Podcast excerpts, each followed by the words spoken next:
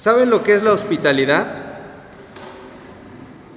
¿Sí saben lo que es la hospitalidad? Digo yo, a mí me haría raro que en Exlalpan no supieran lo que es la hospitalidad, ¿verdad? Porque quienes me enseñaron a mí el significado de esa palabra fueron precisamente ustedes. Yo digo que la iglesia en Exlalpan es un pueblo realmente solidario, es un pueblo hospitalario. Y diría una poeta nicaragüense, tiene una frase muy hermosa, ella se llama Gioconda Belli, y Yoconda Belli, esta, esta poeta, decía que la hospitalidad es la ternura de los pueblos. La hospitalidad es la ternura de los pueblos. Entonces, si un pueblo es tierno, entre más hospitalario sea, más tierno es. Y nuestro país, México, es reconocido a nivel mundial por ser un pueblo bastante hospitalario. Se dice que el mexicano casi siempre o en la mayoría de los casos es una persona cálida, es una persona afectuosa que sabe recibir bien a, los que vienen de fuera, a los que van de paso y bueno, caso aparte las autoridades migratorias, ¿verdad? Pero en general la población sabe recibir bien a las personas con bastante ánimo y siempre eh, a los turistas, a las personas que vienen de fuera, el venir a México les deja una experiencia bastante agradable. La hospitalidad es un valor tan bueno y es tan importante y es tan fuerte y poderoso que puede llegar a distorsionar nuestros sentidos, nuestras percepciones sensoriales. Escucha bien lo que le estoy diciendo. La hospitalidad puede variar nuestras percepciones sensoriales. Es decir, cuando alguien es hospitalario contigo, tú eres capaz de perdonar muchas cosas, pasar por alto carencias o detallitos del lugar en donde te han hospedado, de las cosas que te han ofrecido. Si es que no te gustaron al 100%, la actitud hospitalaria determina todo. Por eso hay un dicho muy gracioso que dice que comida ajena, aunque sea mala, es buena. ¿Por qué? Porque es comida ajena, ¿no? Es comida ajena, aunque sea mala, es buena. Eso quiere decir que eh, no importa tanto lo que te sirven, sino cómo te lo sirven.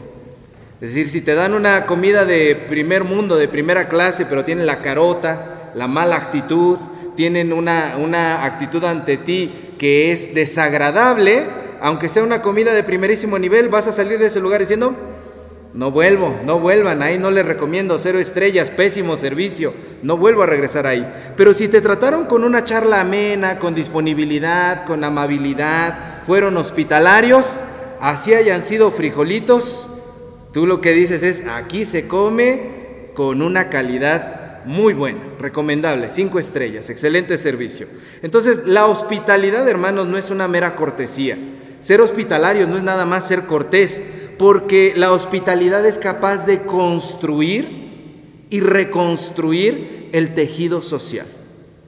¿Han escuchado en las noticias, en los programas de análisis que dicen el tejido social de México, sus relaciones, sus valores, toda la ética del mexicano, de nuestro país, está destruida. Pero la hospitalidad es capaz de reconstruir todo eso. Decía un caricaturista norteamericano eh, del siglo pasado, este caricaturista se llamaba Scott Adams y Scott Adams decía que no existe un pequeño acto de hospitalidad. Ningún acto de hospitalidad que usted haga es pequeño. Cada acto crea una onda sin final lógico. Cada vez que usted es hospitalario, usted está creando una onda sin final lógico. Cada acto de hospitalidad genera un efecto mariposa.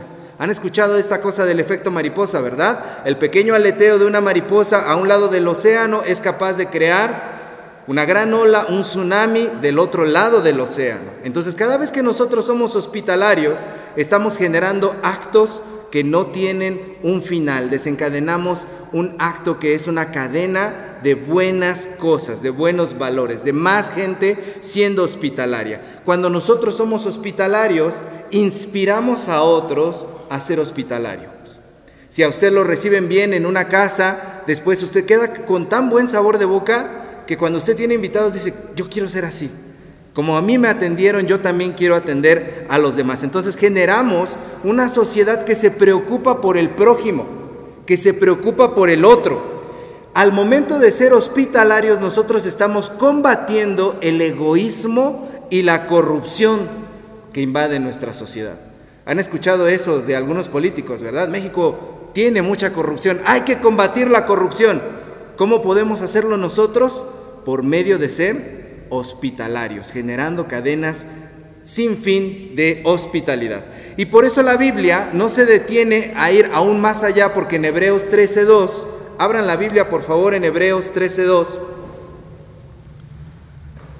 dice algo maravilloso sobre la hospitalidad, lo lleva más allá. La Biblia no, no, dice nada más la hospitalidad es cortesía, la hospitalidad genera una cadena, la hospitalidad reconstruye el tejido social. La Biblia dice en Hebreos 13.2 lo siguiente, ¿lo leen conmigo? No se olviden de brindar. A ver, leanlo por favor.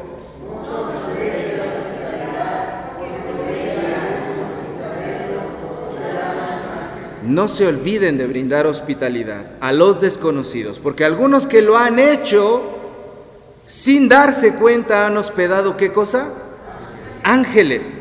La hospitalidad para la Biblia es una conexión con el cielo. La hospitalidad para la Biblia es una conexión con el cielo. No es ofrecer un vaso con agua. Cuando usted ofrece el vaso con agua, está conectando con el cielo, porque hospedamos ángeles. La hospitalidad es una conexión con la dimensión de lo divino. Entonces la hospitalidad no es un acto humano, la hospitalidad es un acto celestial. La hospitalidad es un acto celestial y por eso el día de hoy, en este primer libro de los reyes, segundo libro de los reyes, perdón, capítulo 4, de los versículos 8 al 17 que leímos, por favor abra su Biblia ahí, segundo de Reyes 4, del 8 al 17, leemos sobre una mujer que era de Sunem, era, ella era sunamita, y que fue hospitalaria con quién? Con el profeta Eliseo.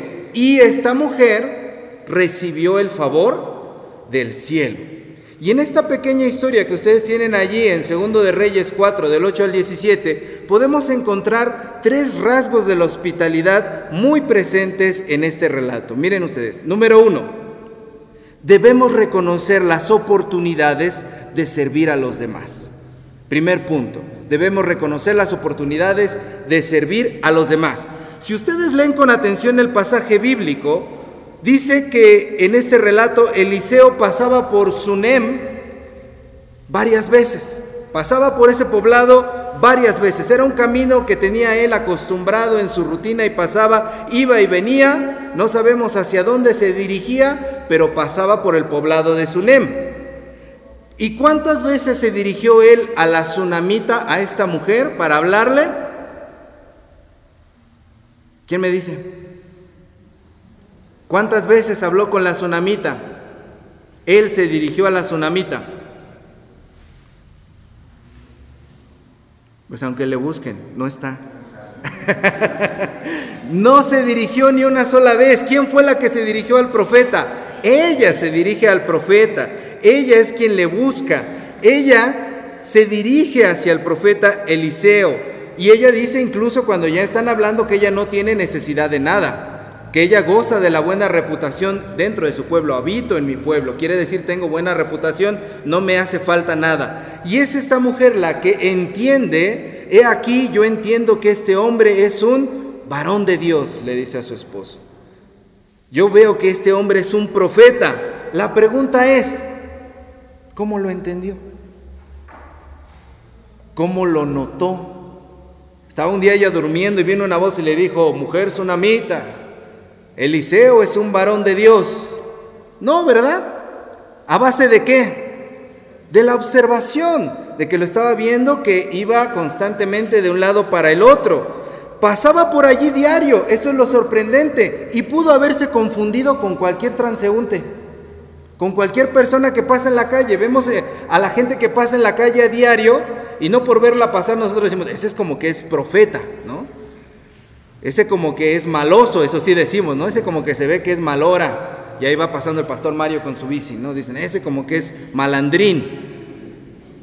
La mujer tsunamita ve al profeta diariamente y entiende que es un hombre de Dios. Hermanos, el punto número uno dijimos es que tenemos que reconocer las oportunidades de servir a los demás.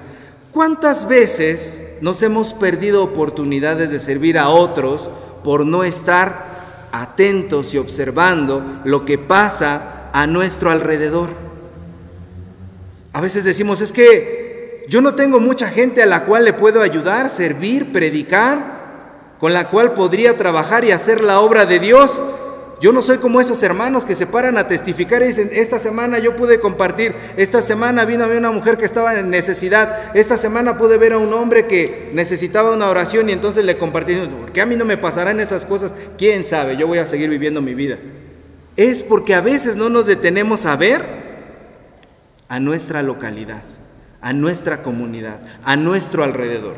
Conozco iglesias que les propusieron hacer un comedor comunitario y dijeron, no, aquí no hay gente de la calle, aquí que va a haber necesidad de eso, no se necesita para nada, aquí todos vivimos muy bien, cuando abrieron el comedor comunitario estaba lleno. Y no se habían dado cuenta de que a su alrededor había gente viviendo en las calles, niños, jóvenes, adultos y ancianos. A veces nos preguntamos, ¿verdad? Nos quebramos el coco así cuando hacemos los planes a inicio de año. ¿Qué vamos a hacer ahora en nuestra comunidad? ¿Qué hay alrededor? O de veras en Nextlalpan Dios se olvidó de Nextlalpan y no pasa nada y no hay nada y no hay ninguna necesidad aquí a nuestro alrededor para poder servir. Hay necesidades profundas, hermanos, que están a nuestro alrededor. Cuando nosotros hemos tenido la oportunidad de ir en este ministerio de las despensas, que vamos semana tras semana, me ha tocado experiencias en las cuales vamos a casas que usted ve la casa y yo lo he pensado en mi interior y digo, ¿estos qué van a tener necesidad? Ve nada más el casonón que tienen. Y cuando entramos y nos enteramos de sus historias, uno se siente verdaderamente privilegiado y dice, Dios mío, yo no me hubiera imaginado que detrás de todo ese cascarón y armatoste de casa hay ese nivel de necesidad. Personas con parálisis cerebral, personas en pobreza extrema, personas enfrentando el cáncer, personas que no solamente están endeudados hasta usted no sabe cómo y de qué manera y qué cantidades, sino que aparte les llovieron 20 enfermedades ese mes y están pasando por desempleo. Y lo que está ahí en la casa, dicen que las apariencias engañan. Caras vemos, corazones no sabemos. Y al momento de cerrar la puerta, cada casa, cada familia vive su propio tormento. Es una situación que nos llama a reconocer la necesidad que hay a nuestro alrededor. Esto era lo que hacía esta mujer tsunamita. Primer punto de la hospitalidad. Tenemos que reconocer las oportunidades de servir a los demás. Punto número dos. Debemos ir más allá en dar. Debemos ir más allá en dar. Alguna vez Jesucristo dijo en Mateo 5 del 39 al 42 en el Sermón del Monte, al que te pida que vayas con él una milla, ve con él dos. Y si te pide esto, dale el doble. Y si te pide aquello, dale más, más y más. Lo que Jesucristo está enseñando aquí es que tenemos que ir más allá en dar. Y esto es algo que la tsunamita, seguramente cuando nuestro Señor Jesucristo estudiaba las escrituras, pudo aprender del ejemplo de esta mujer. La tsunamita entendía esto desde hace mucho tiempo atrás. El relato dice que ella insistía en darle de comer a Eliseo y a Giesi, su siervo. ¿Y se conformó con eso la mujer? Vengan, les invito a un taco, vengan, les hice agüita de Jamaica o el agua que hagan por allá. Pero les dijo, vengan por un vasito de agua, vengan por un taquito. ¿Y fue todo lo que hizo la señora? No, no se conformó. Cuando se dio cuenta que el profeta iba y venía frecuentemente, le pidió a su marido que construyera un lugar para que ellos pudieran hospedarse. ¿Por qué alguien haría eso? ¿Por qué alguien diría, yo quiero que estas personas desconocidas que pasan diariamente enfrente de mi casa se hospeden aquí y les voy a construir un cuarto. Si a duras penas, a veces cuando el hijo quiere construir en la casa, no, tú estás loco, tú ya vete de acá, ahuecando el ala, ve a buscar por allá afuera, tú ya tu destino. A veces hay así con la misma familia y los hermanos voltean a ver a sus hijos, ya los vi. eh, ¿Cuánto más a un desconocido es difícil que alguien haga eso? Pero además no solamente hizo cualquier cuartucho, ¿eh? hizo un cuarto que era una suite presidencial de la época, porque tenía nada más y nada menos los cómodos lujos, y si eran lujos en la época, como una cama, una mesa, una silla y un candelero. ¡Wow! Era el paquete VIP, todo incluido, para que se pueda sentar, para que pueda estudiar y para que pueda alumbrarse durante las noches. No le faltaba absolutamente nada. Y era un, toda una suite, por, y digo suite presidencial porque comparado con el lugar en donde nació nuestro Señor Jesucristo, ¿dónde nació Jesús? En el comedero de los animales. Y este, esta suite que preparó la tsunamita para Eliseo tenía de todo. No basta con dar, hermanos, lo que nos sobra. Dar lo que nos sobra no es dar.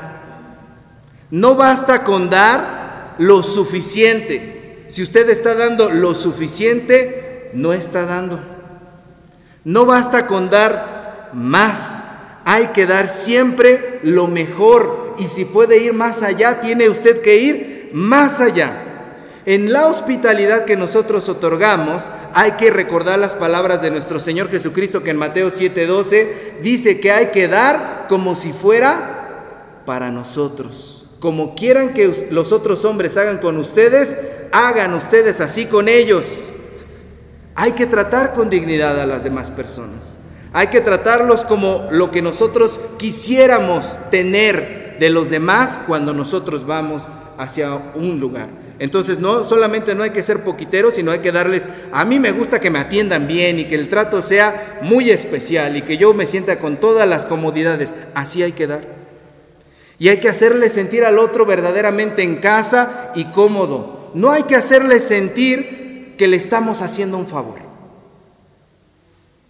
Incluso hay ministerios, hermanos, que se dedican a la obra social y cuando la gente viene a recibir la despensa, la comida, la ayuda, los tratan tan mal los hermanos y con una cara tan, como dice, no sé si han escuchado un, acto, un canto que se llama cara de limón, con esa cara de limón todos amargados, y les hacen sentir, te estamos haciendo un favor, deberías estar agradecido con nosotros. Tenemos que dar lo mejor siempre e ir siempre más allá. Es lo que nos enseña también la tsunamita en este punto número dos. Debemos ir más allá en dar. Punto número tres. Ser hospitalario trae las bendiciones de Dios. Ser hospitalario en sí mismo es una bendición ya. Porque dice nuestro Señor Jesucristo que más bienaventurado es dar que recibir. Hechos 20:35 es lo que dice el Señor Jesús. Pero este relato muestra que la sonamita recibe incluso lo que ella no está pidiendo y del tema que ella no quería que se hablara. El tema que ella no quería tocar. Este tema a ella le dolía. Eliseo le pregunta a su criado y le dice qué es lo que ella necesita y Giesi le dice, la mujer es que estéril, no tiene hijo y su marido ya es viejo. Y cuando se le había preguntado a la mujer que qué necesitaba, qué necesitas, necesitas que haga esto por ti, aquello, ¿qué fue lo que ella dijo? Yo no necesito nada, yo habito en mi pueblo. Pero había una necesidad escondida que ella tenía. Y eso quiere decir que así como ella observaba lo que el profeta y su siervo necesitaban, Dios observa nuestra necesidad. Hay cosas que no le queremos abrir el corazón a los demás. Nos preguntan, ¿cómo estás? Bien. Pero detrás de ese bien y de esa sonrisa hay muchas cosas que nosotros no le decimos a los demás, ¿cierto? ¿Cómo estás? ¿Cómo te encuentras el día de hoy? ¿Cómo has estado? Muy bien, gracias. No es cierto. No es verdad.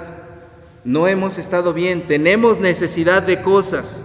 Tenemos necesidad de otras situaciones. Y cuando Dios sana la esterilidad en la Biblia, eso es algo muy simbólico, porque a partir de ese momento Dios desata una cadena, como decía este caricaturista norteamericano, con unas consecuencias sin lógica, hasta más allá, dice la escritura, hasta la tercera y cuarta generación y por los siglos de los siglos. Amén. Dios conoce tu necesidad.